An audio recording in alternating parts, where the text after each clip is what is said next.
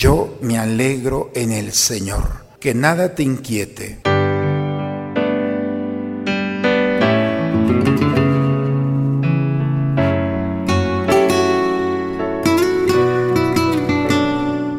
Bienvenidos a la Santa Misa. Que el Señor esté con ustedes. Proclamación del Santo Evangelio según San Lucas. En aquel tiempo la gente le preguntaba a Juan el Bautista, ¿qué debemos hacer? Él le contestó, quien tenga dos túnicas, que dé una al que no tiene ninguna, y quien tenga comida, que haga lo mismo. También acudían a él los publicanos para que los bautizara y le preguntaban, Maestro, ¿qué tenemos que hacer nosotros? Él les decía, no cobren más de lo establecido. Unos soldados le preguntaron, ¿y nosotros qué tenemos que hacer? Él les dijo, no extorsionen a nadie, ni denuncien a nadie falsamente, sino conténtense con su salario. Como el pueblo estaba en expectación y todos pensaban que quizá Juan era el Mesías, Juan los sacó de dudas diciéndoles, Es cierto que yo bautizo con agua, pero ya viene otro más poderoso que yo, a quien no merezco desatarle las correas de sus sandalias. Él los bautizará con el Espíritu Santo y con fuego. Él tiene el bieldo en la mano para separar el trigo de la paja, guardará el trigo en su granero y quemará la paja en un fuego que no se extingue. Con estas y otras muchas exhortaciones anunciaba al pueblo la buena nueva. Palabra del Señor. Hermanos, estamos celebrando el tercer domingo de Adviento y se ha encendido el cirio, la vela, color rosa, que significa la alegría, por eso a este domingo se le llama el gaudete, que gaudete significa esto, el gozo, la alegría que viene de Dios. Pero es contradictorio que en esta alegría que la iglesia proclama esté en la segunda lectura una carta de Pablo a los filipenses. Pablo cuando escribe esta carta está preso, está solo, ha empezado ya el camino que va a durar muy poco para su martirio. Y Pablo preso eh, escribe una carta y uno puede decir, ¿cómo este hombre que está preso, solo, enfermo y aparentemente ha fracasado en su proyecto, ¿cómo puede ser posible que esté lleno de gozo, lleno de alegría? No corresponde su contexto histórico a lo que trae en el corazón. No se entiende. Quienes están cuidándolo piensan que ha perdido la razón, pero Él tiene una razón más allá de este mundo para transformar la, la oscuridad del calabozo en la gloria de Dios, que sabe perfectamente que no lo abandonará, que el calabozo no es la última estación de su vida. Hay una certeza en el corazón de Pablo, el Señor está cerca. Esta es la certeza de Pablo. Por eso, saber que el Señor está cerca es saber que la circunstancia, por más oscura que esté, no tiene poder, porque el Señor está cerca. Como Pablo tiene su certeza que el Señor está cerca, entonces esa certeza le trae esperanza. Y la esperanza tiene como fruto, el primer fruto de la esperanza es la alegría. Cuando alguien no tiene esperanza, no tiene alegría, no tiene razón para despertarse, no quiere caminar. Pero la esperanza es el motor que aún en un terreno difícil de caminar se tiene la valentía. El profeta Elías no quería caminar en el desierto y le dice a Dios, ya, no quiero despertar. Y se dormía no quiero despertar. Había perdido la esperanza. También los hombres de fe no están exentos de momentos muy complicados. Pero la certeza, la esperanza del Señor transforma el rostro y transforma la tristeza en alegría, en gozo. Por eso, Pablo el día de hoy tiene la autoridad que le trae esa certeza de que el Señor está cerca. Y esa certeza nos permite a nosotros recibir tres imperativos. Esa es la homilía del día de hoy, tranquilos. Tres imperativos de un hombre que tiene la certeza y que nos da testimonio que las realidades de este mundo no pueden afectarnos porque el Señor está cerca. Y la primera imperativo que Pablo dice es, alégrense siempre en el Señor. Se lo repito, alégrense. Estas lecturas, hermanos, se están proclamando en todo el mundo. Desde la capillita que no tiene techo, están allá, nadie sabe de qué se reúnen, hasta las grandes basílicas y catedrales pasando por nuestras parroquias. Hoy es el domingo de la alegría y la palabra de Dios resuena, tiene que resonar en el corazón de aquellos que viven la tristeza, porque este mundo no les ha ofrecido lo que el alma necesita.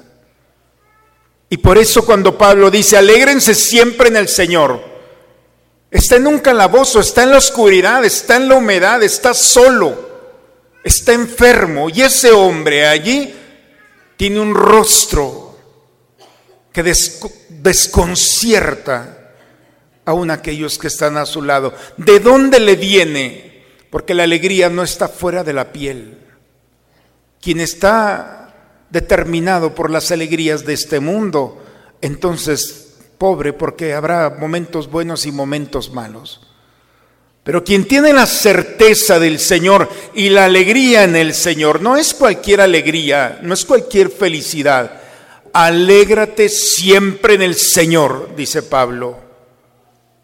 Y por eso nosotros tenemos que retomar esta alegría. Alegrarme en el Señor aprender a alegrarme en el Señor.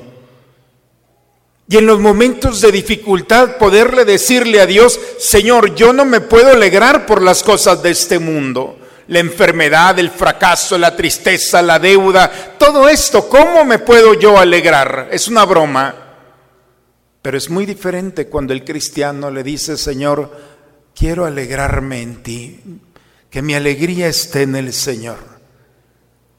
Esa alegría que viene del Señor viene a romper, a desarticular las estructuras de la tristeza de este mundo. Por eso tiene que resonar en nuestros oídos y en nuestra alma. El Señor está cerca. Por favor, lean la segunda lectura. Es el Señor está cerca nos permite a nosotros alegrarnos en el Señor. Si no has encontrado la alegría en este mundo, si la insatisfacción, si la realidad de la oscuridad han entrado en tu corazón, estamos a una semana de la Navidad. Esta Navidad es la más bella que vas a vivir. El Señor te ha permitido llegar a ella y necesitas su alegría. Por eso el primer imperativo que Pablo nos dice es, alégrate siempre en el Señor. El segundo imperativo, que la benevolencia de ustedes sea conocida por todos.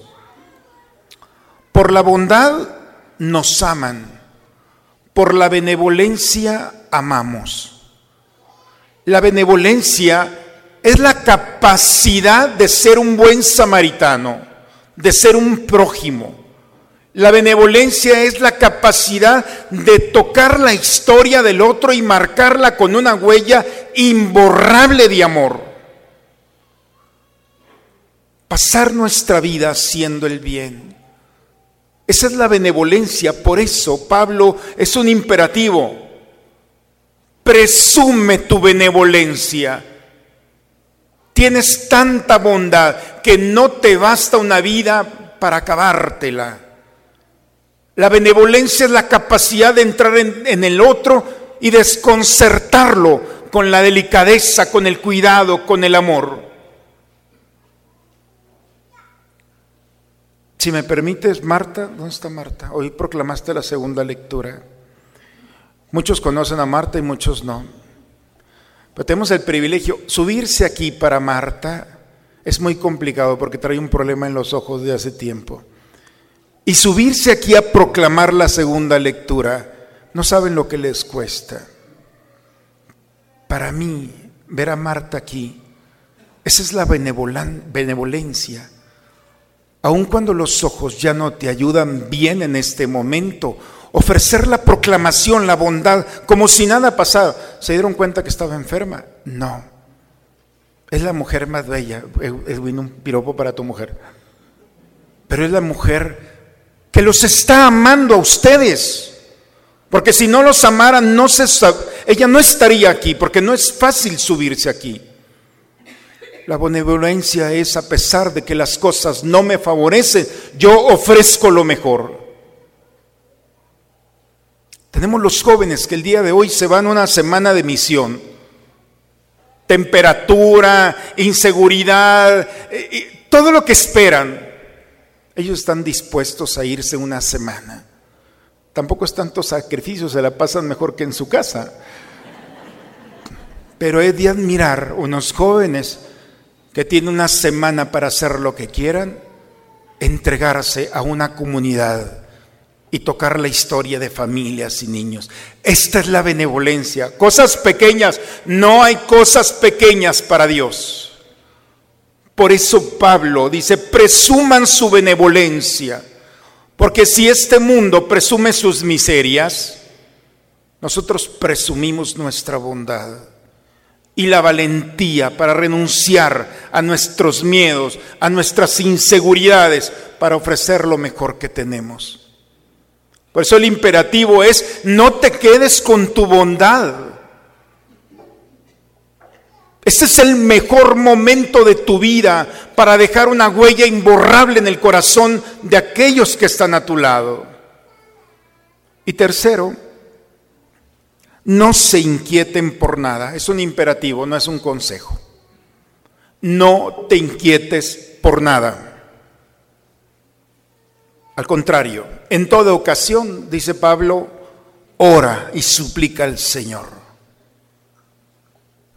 Este mundo y su estrategia, su estructura social, está diseñado para sacar lo peor del hombre, para tenernos con el miedo, con la angustia. ¿Qué va a pasar mañana? No te preocupes qué va a pasar mañana. Eso déjaselo al Señor. A ti te toca tu presente. No te inquietes por nada. El Señor está cerca. La Navidad, hermanos, está a una semana. Estamos muy próximos a vivir la experiencia. En el altar hay hermanos y hermanas nuestras que ya se durmieron para esta vida y se despertaron para el Señor. Muchos no han llegado a esta Navidad. Nosotros tenemos la oportunidad de estar aquí. Y nuevamente tiene que resonar en nuestros corazones, el Señor está cerca. Alégrate en el Señor. Aprende. Aprende a decirle a tu alma, alégrate en el Señor. Experimenta lo que es la alegría en el Señor y no las alegrías pasajeras de este mundo. Alegrarse en el Señor es, venga lo que venga, estoy seguro, segura. No te inquiete nada y que la benevolencia del Señor te permita la valentía para ofrecer lo mejor que tienes. Quizá las personas no se darán cuenta de tu benevolencia, pero Dios sí. Y quedará en la memoria de Dios y la recompensa es en esta vida y en la otra. El profeta Sofonías en la primera lectura, lo único en todo lo que nos dice es, no le tengas miedo a la paz. No le tengas miedo a la paz. Como sacerdote, a veces me desconcierto porque en ocasiones llegan personas, Padre, me está yendo bien, tengo miedo de que me vaya mal. En cualquier momento me va a ir mal. ¿Quién te dijo? ¿En dónde está escrito eso? ¿Por qué el miedo y la inseguridad de que te está yendo bien y te va a ir mal? No le tengas miedo a la paz. No le tengas miedo a Dios. No le tengas miedo a la alegría, al gozo, a esas bendiciones que Dios te ha dado.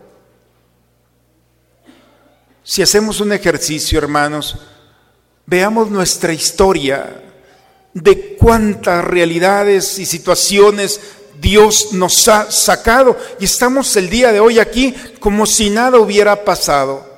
Diagnósticos, enfermedades, fracasos, cuánto hay en nuestra historia. Y parece que esos momentos el día de hoy no han existido. No le tengas miedo a la paz. El Señor está cerca. Y así como ha llegado el momento del dolor y la tristeza, así llegará el momento del Señor. El Evangelio, el día de hoy, hay una pregunta que le hacían a Juan el Bautista. ¿Qué debemos de hacer? ¿Qué debemos de hacer para tener esa paz, para tener esa certeza, para vivir la alegría? Y San Juan no se complica para nada. ¿Qué debemos hacer? Hagan lo que tengan que hacer. Lo que eres, disfrútalo. No les pone otra tarea. Comerciante es un buen comerciante. Soldado, un buen soldado, es lo que les dice. ¿Tú qué eres? Eres papá, disfruta ser papá. Eres mamá, eres hijo, eres estudiante, eres profesionista. ¿Qué eres? Eres tu verdad disfrútalo.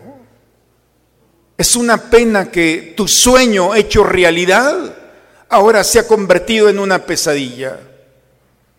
Cuando Adán, insatisfecho por toda la creación, Dios le dice, a ver, ¿qué le pasa a Adán? Y lo manda a dormir y entra en el sueño de Adán. Y cuando entra Dios al sueño, le materializa el sueño y entonces Adán, cuando se despierta, su sueño hecho realidad. Estaba su mujer allí.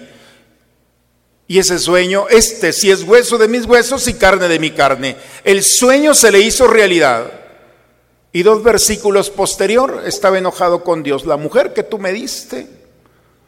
Es decir, el sueño de Adán se convirtió en una pesadilla. No supo disfrutarlo. ¿Cómo puede ser posible que le pediste a Dios encontrar a la mujer de tu vida, al hombre de tu vida, el trabajo de tu vida y no lo estés disfrutando? Disfruta. Ese es el misterio que hay en el Evangelio.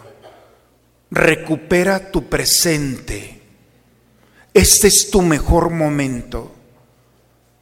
Cuando el hombre vive en su momento la certeza de que Dios está cerca, entonces recupera la gracia por ese don de la esperanza de que las cosas van a ir mejor, de que el Señor actuará en favor nuestro, de que las realidades de este mundo no tendrán poder sobre nosotros y de que la Navidad nuevamente, que es la experiencia del Hijo de Dios que se encarna en nuestra historia, nos va a permitir nuevamente gozar de su gloria, de su luz, de su paz. Hoy en toda la iglesia estamos cantando la alegría del Señor. Pobre de ti si te vas de esta iglesia triste,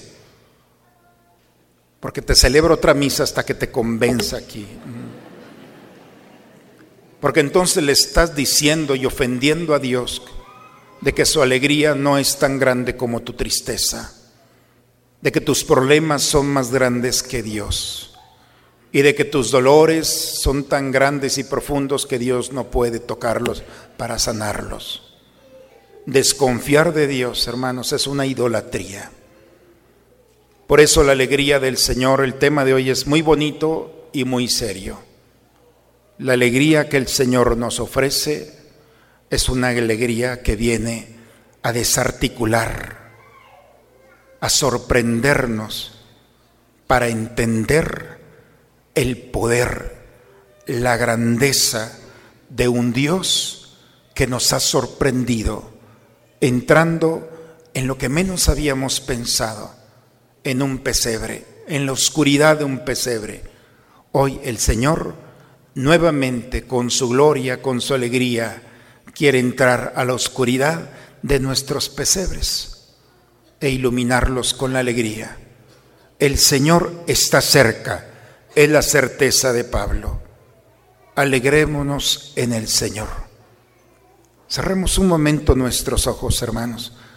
Y es un buen momento de entrar a la oscuridad, al interior de nuestro corazón. Y si hay realidades que en este momento estás viviendo, que te han quitado la paz, la alegría, la esperanza, la confianza, ese deseo de compartir y de dejar una huella imborrable de amor, hoy es un buen momento para que como Pablo nuevamente puedas alegrarte en el Señor. Yo me alegro en el Señor. Que nada te inquiete y que la benevolencia, la bondad que Dios ha depositado en ti, sea la manifestación del gozo y de la alegría de un Dios que camina entre nosotros. En el nombre del Padre, del Hijo y del Espíritu Santo. Amén. Padre, me pongo en tus manos, haz de mí lo que quieras, sea lo que sea, te doy las gracias. Estoy dispuesto a todo, lo acepto todo con tal que tu voluntad se cumpla en mí y en todas tus criaturas. No deseo nada más, Padre. Te encomiendo mi alma, te la entrego con todo el amor del que soy capaz, porque te amo y necesito darme, ponerme en tus manos sin medida, con una infinita confianza, porque tú eres mi Padre. Imploremos, Señor, tu misericordia para que estos divinos auxilios nos preparen, purificados de nuestros pecados, para celebrar las fiestas venideras por Jesucristo nuestro Señor.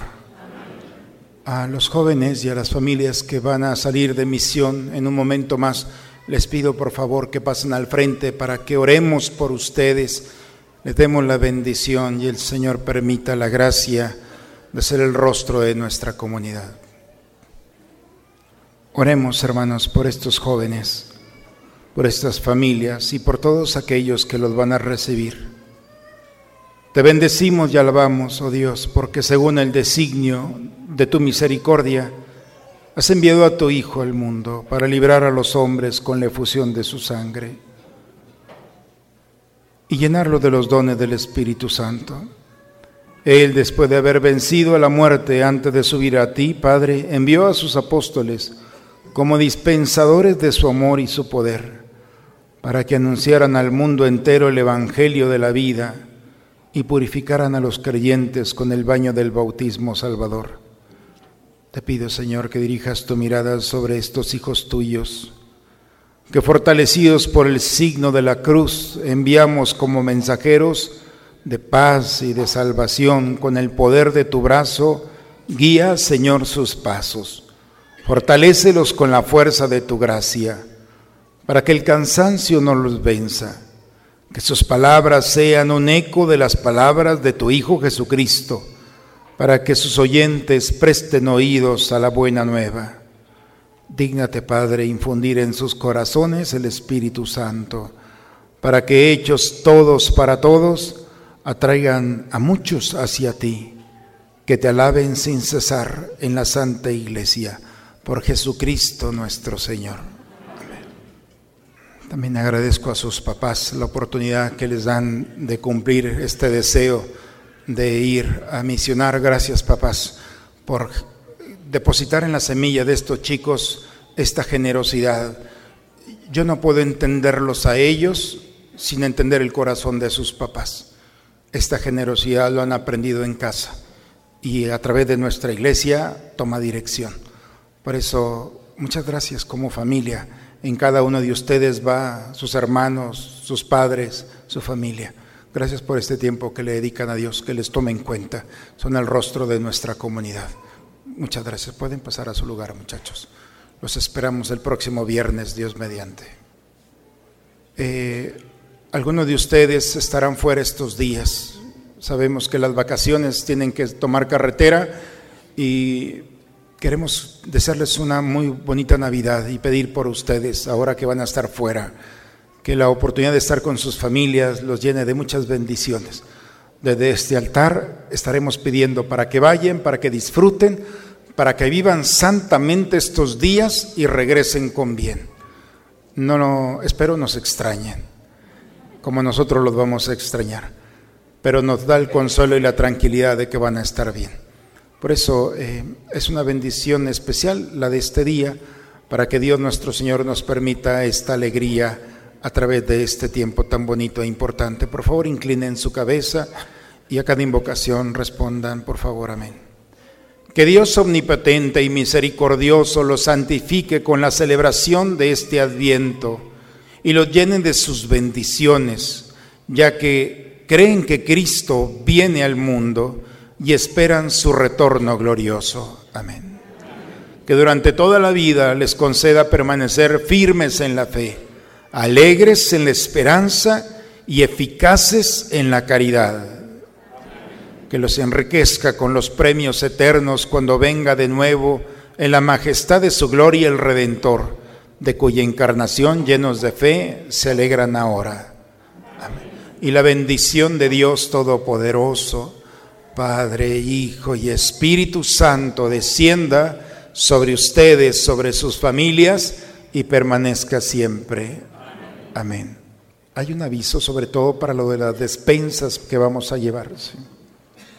Para aquellos que apadrinan una familia esta Navidad, podrán traer la despensa el día 20 y 21 de diciembre y entregarlas al lado en la cafetería. También los invitamos a participar en la entrega de estas despensas el sábado 22 de diciembre saliendo de la parroquia a las 10 de la mañana. Si tienes camioneta, ayúdanos para poder llevar las despensas a las diferentes comunidades. Con la alegría del Señor, hermanos, con la esperanza que ilumina nuestros pasos, vayamos en paz. La misa ha terminado. Una muy bonita semana para todos ustedes, hermanos. Dios los bendiga.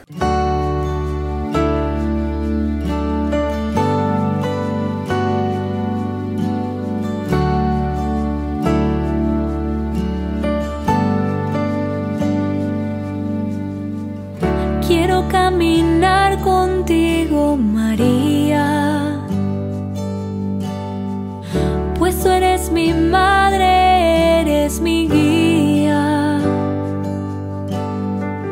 Tú eres para mí el más grande ejemplo.